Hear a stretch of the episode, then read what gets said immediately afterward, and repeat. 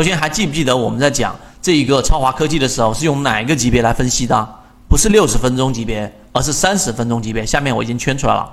啊，我放大给大家看看，它是以三十分钟级别来作为我们衡量的一个标准的，这个点要明白。第二个，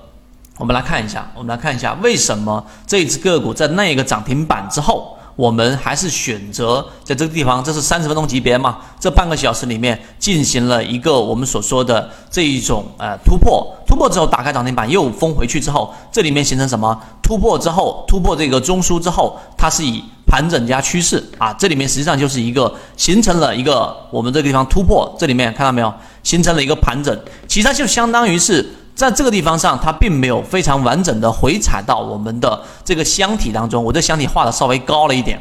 它实际上箱体位置应该在这里。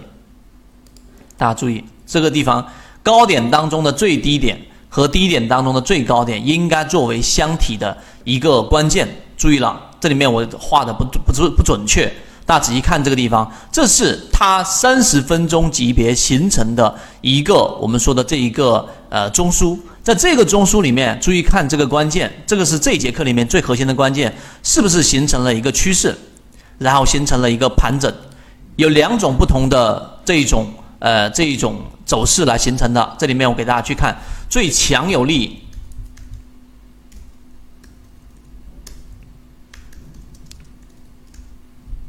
的突破是什么？趋势加盘整。这个地方才是对的，也就是说，当你在小级别上，尤其是在今天，我还在圈子当中，从十月七号到现在八个交易日里面，我连续四次的重复提提示了，然后截图出来了。超华科技，我们只做方法的验证，就是要让大家知道，确定性利润和你要高概率的去把握住一只个股，是要把它进行分解的。那这里面是不是形成了我们所说的第一，形成了一个趋势？然后在这个地方上形成了一个盘整，因为中枢真正的地方在这里，注意看，中枢真正的地方是在这个这个箱体里面，它形成了一个趋势之后盘整，有几种不同走势，刚才还记得吗？第一种就是我们所说的趋势加盘整是最有利的，第二种趋势加反趋势，如果它是这样上去了再下来，那么这一种回抽虽然说不破，但是它也是力度比较弱的，明白了吗？所以这是超华科技的根本的核心，这是在所有的例行进化课里面。都没有给所有人讲过的一种方法，